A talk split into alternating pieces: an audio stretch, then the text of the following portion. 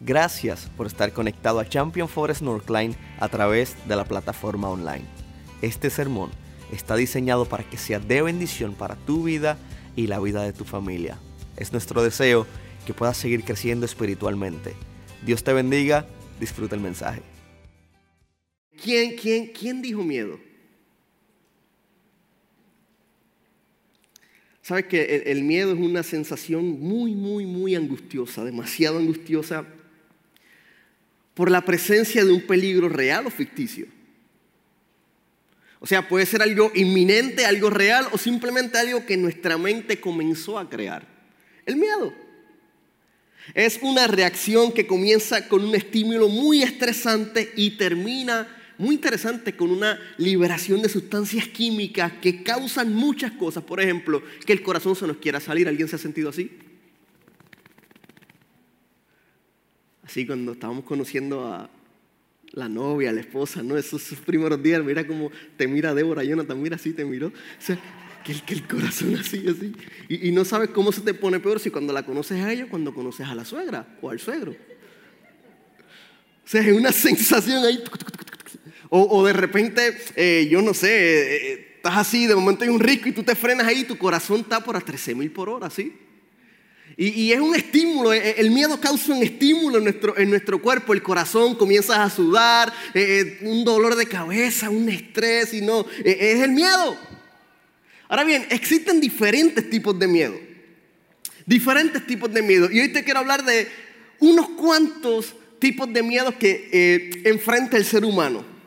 El estímulo causante del miedo puede ser un pensamiento real, salud, un pensamiento irreal, Puede ser un estímulo amenazante, puede ser la presencia de un león. Usted se imagina que sales aquí y hay un león ahí afuera.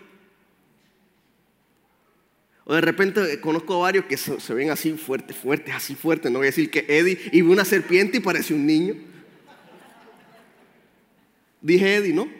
Entonces son, son, estímulos, ¿no? Son, Javier también mira ¿no? y lo ves así todo jugando fútbol y ve una culebrita así de dos pies y olvídate. Y, es lo que ocasiona el miedo en el ser humano, ¿no? A, a, algunas, a, algunos de estos miedos que enfrenta el ser humano son reales, algunos son irreales, algunos son fobias, algunas son... Y, te quiero hablar de varios. Mira, el miedo real. El miedo real hace referencia a un tipo de miedo que se construye a partir de hechos reales. Por ejemplo, el miedo a caer de un lugar alto.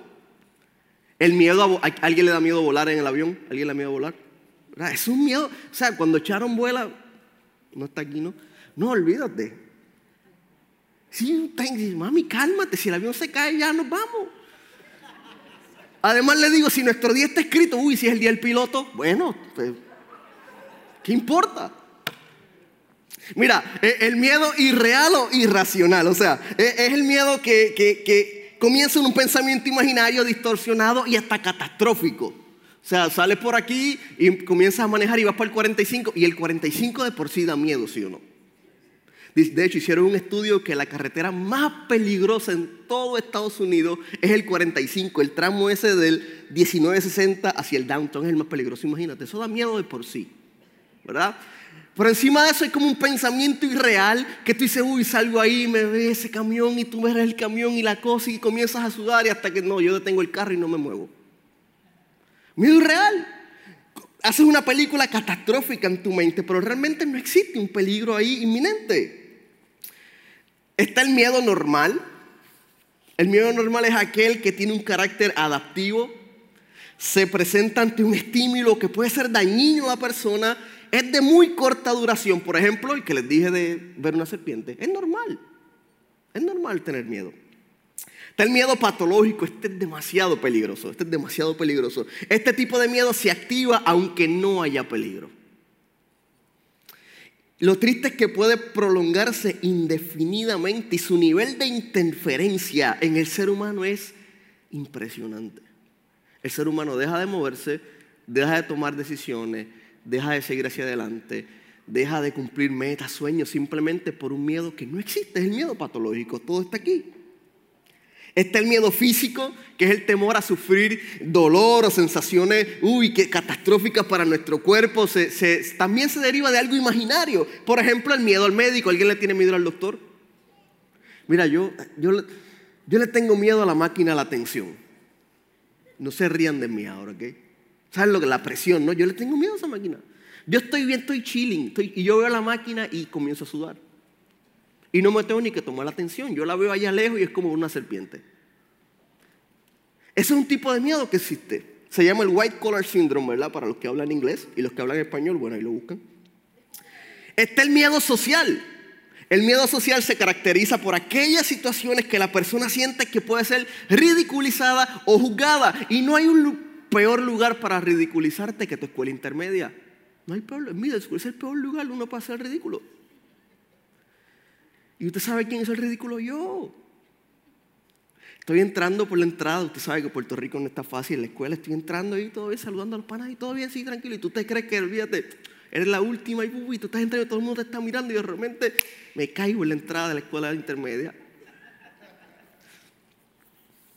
Eh, tuve dos opciones, o hacer un show y quedarme ahí, llamo 911, levantarme más rápido de lo que me caí, bueno, y me levanté y ni los miré y entré, todo el mundo risa y risa, porque eso es lo que pasa en la escuela, ¿sí o no?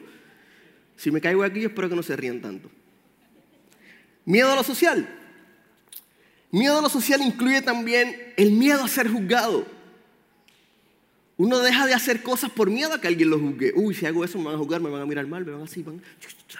Y tú te creas toda una película. Es más, hay tanto miedo social que alguien pone algo en Facebook y tú dices, ¿ves que eso es para mí? Eso es para mí. Te dije que... No. Se ríen, gracias Ricardo. Eso lo puso por mí, la persona ni te conoce. Miedo social. Está el miedo al compromiso. ¿Hay algún casado en este lugar? Uh, no hay casado, William, hay que hacer el curso otra vez. ¿Hay algún casado en este lugar? ¿Alguien le tuvo miedo al compromiso? Seamos, honestos, seamos honestos. Uy, yo casarme, uy, Dios mío, no, espérate. Y más cuando tu esposa, ¿verdad? No ha llegado y ya va una hora y tú dices, bueno, aquí nos quedamos solos.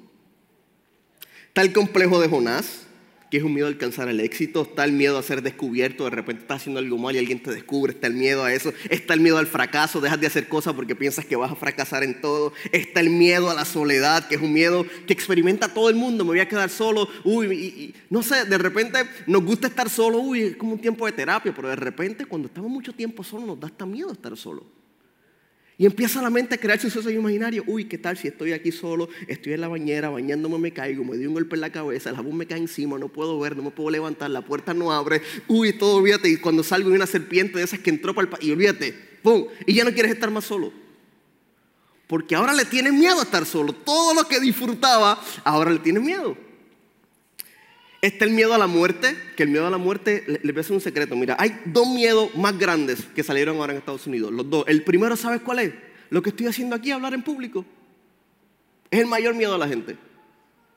Y el número dos, ¿sabes cuál es? El miedo a la muerte. ¿Alguien le tiene miedo a la muerte? Te digo algo, lo único que está asegurado en la, en la vida es la muerte. Y la realidad es que para morirse lo que hace falta es estar vivo. Y si algo no podemos evitar en esta vida es que, que algún día, mira, nos va a tocar estar bajo tierra o en ceniza, pero qué bueno que tenemos esperanza aquellos que estamos en Cristo, ¿sí o no? Ahí está. Y, mira, también hay, hay, muchos tipos de fobia, hay demasiados tipos de fobia. Está el miedo a las arañas, esa es la fobia número uno, increíble. El miedo a una porquería de arañas, sí, a menos que vayas a Australia, que las arañas son más grandes que el pastor. No es que yo sea pequeño, es que las arañas son grandes. El miedo a la araña es la fobia número uno. Está el miedo a dormir. Usted sí, el miedo a dormir. Porque estás durmiendo y de repente pones tu cabeza en el y ¿y qué tal si dejo de respirar? ¿Qué tal si no me levanto? ¿Qué tal si me da algo? Y, la gente le tiene miedo a dormir. Hay algunos que no. Y no, olvídate, se quedan durmiendo pero tranquilito. Está el miedo, es increíble. El miedo a los agujeros. Tú ves un panal de abejas con tantos agujeros y la gente no lo puede ver. Es un tipo de fobia. Está el miedo a separarse del teléfono. Esta me, llamó la atención. Antes no existía este miedo, pero ahora sí. O sea, la gente sale sin esto y piensa que salió desnuda. Por el teléfono. Hay gente que le tiene miedo a separarse de aquí. Varias razones. Está muy acostumbrado a esto. O número dos, aquí hay algo que si lo descubre le da miedo a ser descubierto. ¿Se acuerda? Y no hay peor miedo que... ¡Eso! Póngase de pie, póngase de pie, póngase de pie, póngase de pie. Celebre ella a Yamilé, celebre a mí. Felicidades por esa decisión. Felicidades por esa decisión. Dios los bendiga, Dios los bendiga. Qué bien. Excelente, excelente decisión. Está el miedo a ser interrumpido por un aplauso. Eh, hay una fobia a los gérmenes. ¿Quién tiene ese tipo de fobia? A los gérmenes, a los gérmenes. Levante su mano. Yo, mira, yo, ahora todo. Yo antes de la pandemia era así medio germofóbico. Yo tenía todos los, todo el tiempo mis manos limpias, todo el tiempo, los, bueno, pregúntale a Charo, mis pies limpios, todo, todo, todo. A los gérmenes. Me gusta estar limpio. Eh, eh, hay miedos de todo tipo y en algún momento la realidad es que todos hemos sentido miedo, ¿sí o no? A lo mejor viniste aquí con miedo de venir al servicio. Uy, de que hablar el pastor, me señalará, hablará de mí, conocerá mi vida. Estoy seguro que lo que predicó es por mí porque lo escuchó. A lo mejor da miedo. La realidad es que muchas veces no nos damos cuenta cuán atados estamos nosotros a los miedos. Nuestra vida está demasiado atada al miedo. Dejo de moverme, dejo de tomar decisiones, no hago más nada, no sigo hacia adelante, tengo miedo. Y me encanta, bueno, tengo miedo, escucha, tengo miedo, ¿no? Tengo miedo. Segunda de Timoteo 1.7 dice, pues Dios no nos ha dado un espíritu de temor y de timidez, sino de poder, amor y dominio propio o autodisciplina. ¿Quién lo cree? O sea, Dios no nos ha dado un espíritu de miedo. Dios nos ha dado un espíritu de qué? De poder, ¿de qué más? De amor y de qué más? Autodisciplina, dominio propio. Uy, pastor, no puedo dominar esas cosas. Dominio propio. Y hoy vamos a estar hablando acerca de Isaías 41 y te quiero hacer la historia. El pueblo de Israel tenía una relación con Dios, ¿verdad? Eran el pueblo del pacto. Sin embargo, eh, debido a su constante práctica del pecado y rebelión contra Dios, sentían que Dios los había abandonado. Sentían que Dios no los escuchaba. Ahora vivían en una tierra extranjera bajo gobernantes paganos que ciertamente ellos no compartían sus creencias ni siquiera les importaban cuáles eran sus creencias. Así estaba el pueblo de Israel. El pueblo de Dios se encontraba en una situación muy desesperada. Anhelaban un alivio, anhelaban una vida mejor. Sin embargo, se sentían derrotados, desanimados, no veían esperanza ni un futuro mejor. ¿Usted sabe cómo estaba el pueblo de Israel? Sentían que no valía nada.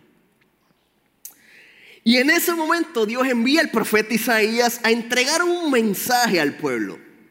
Y dice en Isaías 41, versículo 8, pero en cuanto a ti, Israel, mi siervo, Jacob, a quien he escogido, descendiente de mi amigo Abraham, te he llamado desde los confines de la tierra diciéndote, mira, Dios les estaba dando un mensaje a un pueblo que estaba desamparado sentían que Dios no los escuchaba y de repente a través de Isaías le están dando un mensaje. Y, lo primero que te quiero decir es que en miedo, en medio de lo que estamos atravesando, Dios nos escoge y no nos rechaza.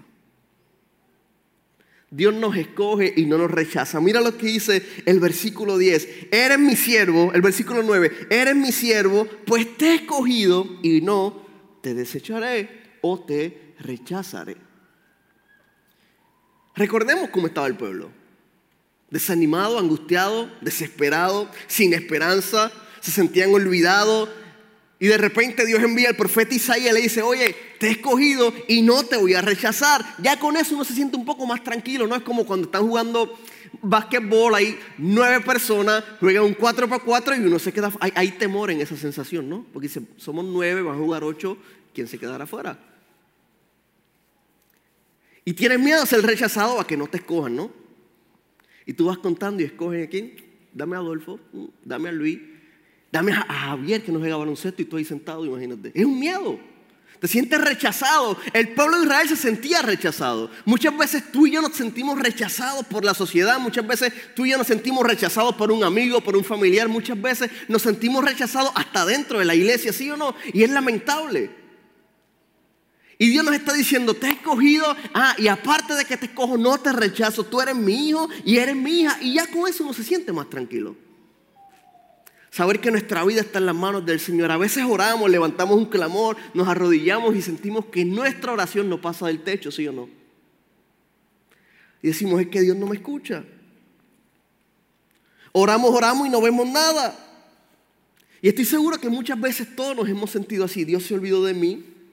Dios no me escucha, ya me siento desamparado, ya siento que no hay esperanza y hoy nos está recordando, Él te escogió, Él me escogió, no nos rechaza, y siempre está con nosotros. ¿Sabes que en medio de las situaciones no tengamos miedo? Porque Él está con nosotros. Dice el versículo 10, no tengas... Tienes miedo a hablar. No tengas... ¿Por qué? Porque yo estoy contigo.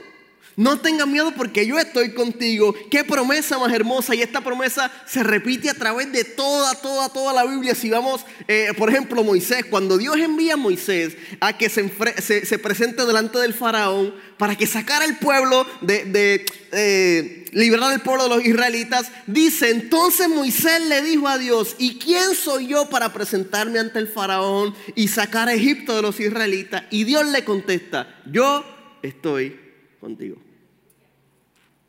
O a Josué. Cuando llamó a Josué a llevar su pueblo a la tierra prometida, dice, sé fuerte y valiente, no tengas miedo ni te desanimes, porque el Señor tu Dios está contigo donde quiera que quede, donde quiera que vayas. A Gedeón lo, lo, llamó a rescatar a Israel de las manos de los madianitas y le dijo, guerrero valiente, el Señor está contigo. Es más, Jesús en la gran comisión dice, vayan por todo el mundo, eh, disipulen a todos en el nombre del Padre, del Hijo del Espíritu Santo, enseñen las cosas que les he enseñado y yo estaré con quién? Contigo hasta el fin del mundo. Y no me queda otra opción que pensar lo que dice en Romanos 8:31. Si Dios está con nosotros, ¿quién estará contra nosotros? Nadie. Nadie. Y a través de toda la Biblia vemos, Dios está contigo en tu crisis, Dios está contigo en tu situación, Dios está contigo, Dios siempre está con nosotros. ¿Sabes qué es bueno decir como decía el salmista en el Salmo 23, versículo 4? Aun cuando yo pase por el valle más oscuro, dice otra versión, aunque ande en valle de sombra y de muerte, no temeré mal alguno. ¿Por qué? Porque tú estás conmigo. Tu vara y tu callado me protegen y me confortan. Dios está con nosotros. ¿Sabes que en medio de las situaciones no nos desanimemos? No nos desanimemos. Dios es nuestro Dios. Él es nuestro Padre. Dice, no te desalientes porque yo soy tu Dios. ¿Tú sabes que el, el desaliento es lo mismo que el desánimo? Y, el desánimo es un sentimiento que, nos paraliza por completo. El desánimo nos paraliza. Eh, es la pérdida de nuestras facultades emocionales. El desánimo es la pérdida de nuestras facultades espirituales. El desánimo es la pérdida de nuestras facultades físicas. El desánimo es un pensamiento que destruye la esperanza. Y sabes que sin esperanza el ser humano se rinde porque ya no hay nada más que hacer. El, desánimo, cuando llega al cuerpo del ser humano, hace que la mente se bloquee e impide que tomemos decisiones sabias. Incluso le impide al cristiano comportarse de la manera que Dios pide que nosotros nos comportemos.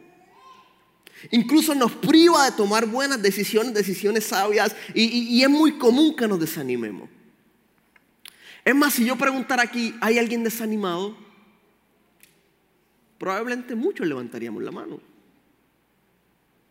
Alguien se siente desalentado, probablemente varios levantarían la mano. Y, sabes qué? El afán de la vida nos desanima. El fracaso nos desanima. El sentido de culpa nos desanima. El, sentirse que, ya no hay salida nos desanima. La, tristeza de una mala noticia nos desanima. Una enfermedad prolongada nos desanima. La soledad nos desanima. El cansancio mental nos desanima. Cuando las finanzas están en crisis nos desanima. Cuando nuestro matrimonio está roto nos desanima. Cuando hay una crisis existencial nos desanima. Eh, la realidad es que vivimos muy desanimados muchas veces. Y nuestra vida se, convierte en una montaña rusa. Hoy estoy aquí, hoy estoy allá, hoy mi emoción está aquí, mi decisión es en base a mi emoción. Cuidado, si yo tomo decisiones en base a mis emociones, olvídalo. Olvídalo. Porque cuando me sienta desanimado no voy a tomar buenas decisiones. Cuando me sienta triste no voy a tomar buenas decisiones. Por eso es importante que cuando el desánimo llegue a mí y comienza a pensar negativamente, recordar lo que me dice la palabra del Señor. No te desanimes, pueblo de Dios, porque yo soy tu Dios. Por eso es importante rendirle nuestra mente, nuestros pensamientos al Señor. El desánimo es un estado de ánimo. Y no puedo vivir en emoción, tengo que vivir en la convicción de que Dios es mi Padre Celestial. Por lo tanto, todo obra para bien. Todo. Todo para aquellos que aman al Señor. ¿Sabe? Aún en el momento más profundo de nuestras vidas, Dios nos da fuerza. Mira, mira cómo dice ese versículo. Te daré fuerzas y te ayudaré. Te daré fuerzas y te ayudaré. Te sostendré con mi mano derecha victoriosa. Sabemos que la vida no es fácil, ¿sí o no? Para alguien la vida es fácil, levante la mano si la vida es fácil para ustedes. No, para nadie. ¿Para quién es la vida difícil? Levante su mano. Todos. La vida es muy difícil. Y Dios está diciendo, oye, te voy a dar fuerza. No te desanimes, no te desalientes. Te voy a sostener con mi mano derecha y a lo mejor nos cuesta tomar decisiones firmes, a lo mejor no puedo tomar decisiones claras en cuanto a qué hacer próximo, qué hacer con mis hijos, qué hacer con mi vida, qué hacer con mi matrimonio, qué hacer con mi trabajo. No sé qué hacer, me siento cansado, de repente me siento decaído, desgastado. ¿Sabes qué? Dios nos da las fuerzas que necesitamos y no solamente nos da las fuerzas, sino que nos sostiene con su mano derecha. ¿Alguien está contento por eso? No solamente nos da fuerza, sino que nos ayuda en medio de lo que estamos pasando. Claro, soy ser humano, soy frágil, mi mente es frágil, mi cuerpo es frágil. Mi cuerpo es débil, claro, pastor, no va al gimnasio. No, no se trata de eso. Aquí somos demasiado frágiles. Aquí. Pensamiento que nos pasa, pensamiento que nos domina. De repente pasa algo aquí negativo, uy, mi vida se acabó, no hay esperanza. Todo pasa aquí en el peor campo de batalla, en el más grande, en el más fuerte, que es nuestra mente. Por eso tengo que rendir mi mente al Señor y entregar todo pensamiento cautivo a su obediencia. Para que Él tenga cuidado y control de mi vida. Si no sabes qué, voy a vivir muy desanimado.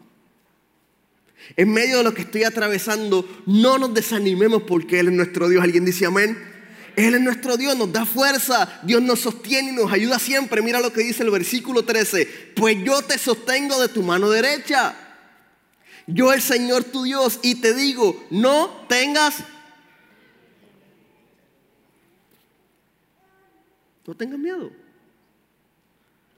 Yo estoy aquí para ayudarte. No lo digo Dios, lo, lo dice su palabra, yo no lo digo. Dice, no tengas miedo. Aquí estoy yo para ayudarte. ¿Sabes? Dios nos sostiene con su mano derecha y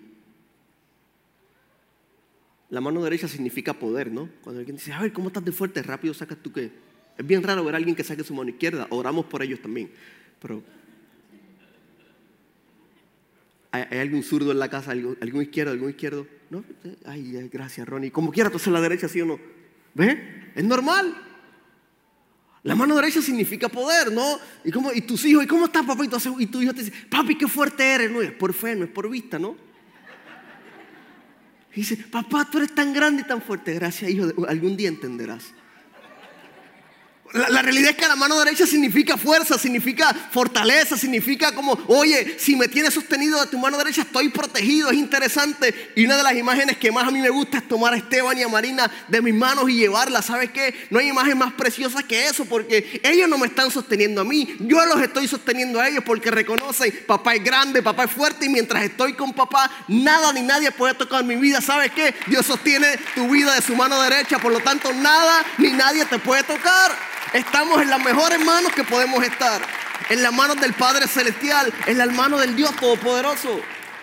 Es una imagen preciosa. Usted lo ha hecho sus hijos ahí y ellos se sienten seguros y protegidos.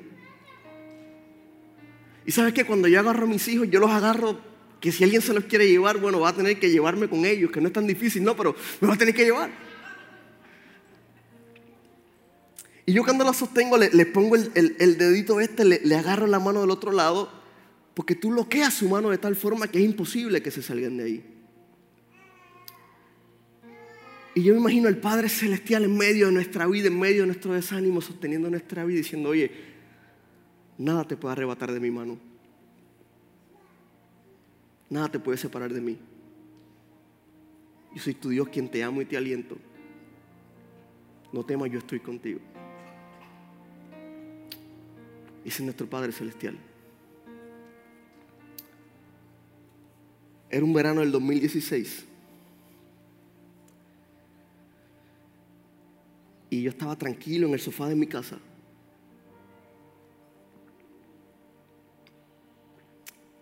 Cuando de repente siento que me estoy quedando sin aire.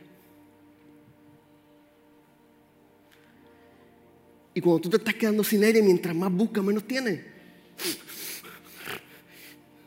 Yo dije, desesperado. Marina, que estaba muy pequeña, comienza a llorar y voy yo al cuarto a, buscarla. Entonces la levanto, me la llevo arriba y cuando la tengo arriba siento que me iba a desmayar. La pongo en el suelo, me voy al sofá, me siento y le grito a mi esposa, no puedo respirar. ¿Qué? No puedo respirar.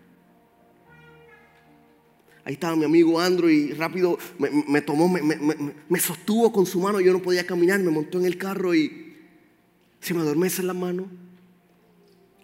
Se me adormecen los pies, las piernas. Se me adormecen los pies. Se me adormece la cara. Se me adormece la lengua. Así, literal. No podía moverme, no podía hacer nada. Mi cuerpo estaba paralizado completamente. Llego allá a la sala de urgencias rápido en la camilla, me estaban esperando y voy, pam, pam, me conectan 700 cables y ahí me hacen todos los exámenes y la enfermera me dice, tú estás bien. Y tú necesitas estudiar porque definitivamente no estoy bien. No me puedes decir que estoy bien cuando me siento horrible. ¿Qué está pasando? Y me dice, oye, tú estás bien, todos tus exámenes salieron bien. Tú sabes lo que es un ataque de pánico. ¿Un ataque de qué? La realidad es que no sabía lo que era un ataque de pánico. Me dice, sí, un ataque de pánico. Bueno, ¿y eso con qué se come? Tienes que ir a tu casa y buscar ayuda. Y yo me, me fui muy pensativo. Un ataque de pánico. Yo, soy la persona más tranquila del mundo. A mí nada, me causa estrés y comienzo. A mí no. Yo me siento bien. Un ataque de pánico. ¿Sabe? Me dijo, eso fue lo que pasó. Desde ese momento comencé a tener mucho miedo. Y, y, era una pesadilla diaria, era una pesadilla. Levantarme era una pesadilla, acostarme a dormir era una pesadilla. Estar vivo era una pesadilla y no les miento.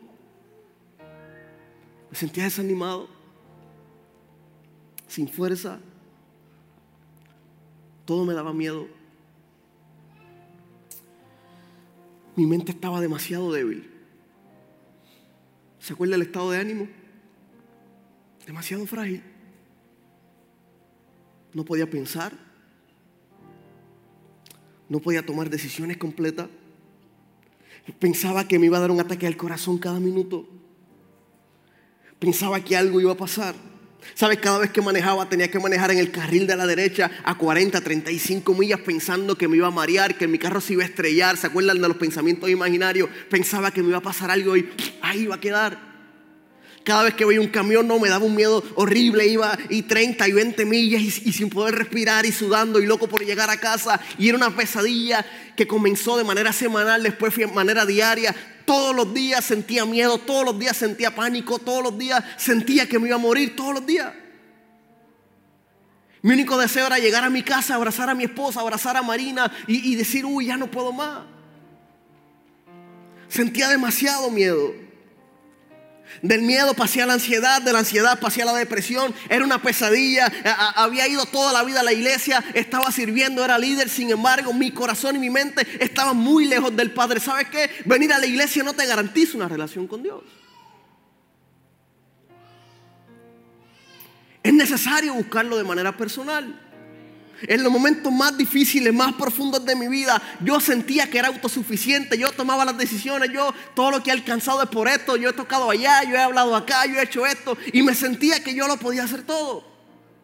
Y de repente Dios me recuerda, si yo no te sostengo, no eres capaz de hacer nada. Tu vida me pertenece, pero no te preocupes. Así como estás sintiendo miedo, te voy a dar la salida del miedo. Así como sientes que no hay esperanza, tengo esperanza para ti. Tú piensas que no hay promesa, pero mis promesas para ti no han cambiado. Y Dios me sostuvo de su mano derecha y me levantó. Y si estoy aquí es porque Él es bueno. No es por mí. No es por mí. ¿Sabes qué? Demasiado miedo. Demasiado miedo. Demasiada ansiedad. No se pierda la semana que viene, que es el tema de la ansiedad. Me sentía desgastado. Ya Dios no me escucha. Ya no hay promesa. Ya no hay propósito. Pero la palabra me recuerda, yo te sostengo de tu mano derecha. Yo soy el Señor tu Dios y te digo, no tengas miedo. Aquí estoy para ayudarte. Aquí estoy para ayudarte. ¿Sabes si has sentido miedo? Que es normal, es, común sentir miedo, ¿sí o no? Ponte de pie. Yo estoy de pie, mira. No, pastor, todo me da miedo, me da miedo el presente, me da miedo el futuro, las decisiones, tengo mucha incertidumbre, no sé lo que va a pasar. El trabajo, las cosas, la crisis, el matrimonio, todo me da miedo.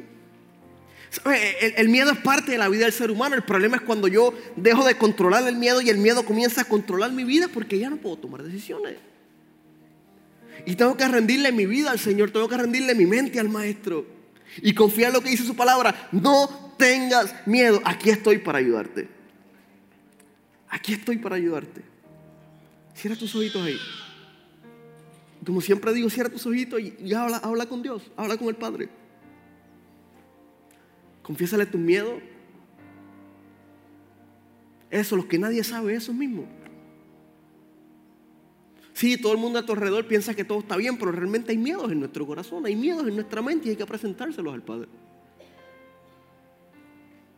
Ahí donde estás, ábrele tu corazón. Dile, Señor, necesito tu ayuda.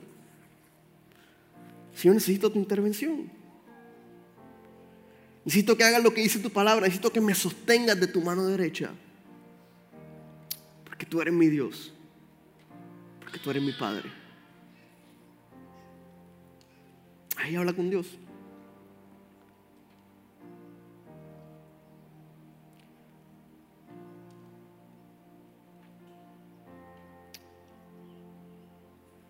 ¿Sabe? Dice en Isaías capítulo 40, ¿acaso nunca han oído? Nunca han entendido, el Señor es el Dios eterno. El creador de toda la tierra. Él nunca se debilita ni se cansa. Nadie puede medir las profundidades de su entendimiento. Él da poder a los indefensos y fortaleza a los débiles. Hasta los jóvenes se debilitan y se cansan y los hombres jóvenes caen exhaustos. En cambio, los que confían en el Señor, hay una iglesia que confía en el Padre. En cambio, los que confían en el Señor encontrarán nuevas fuerzas, volarán alto como las águilas, correrán y no se cansarán, caminarán y no se fatigarán. Lo dice su palabra.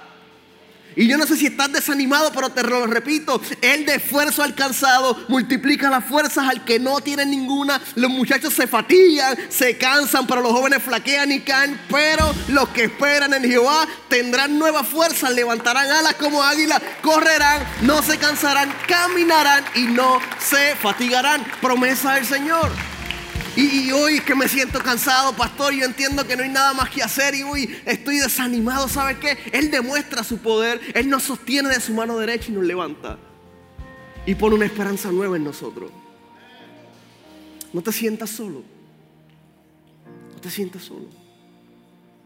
Todos hemos sentido miedo.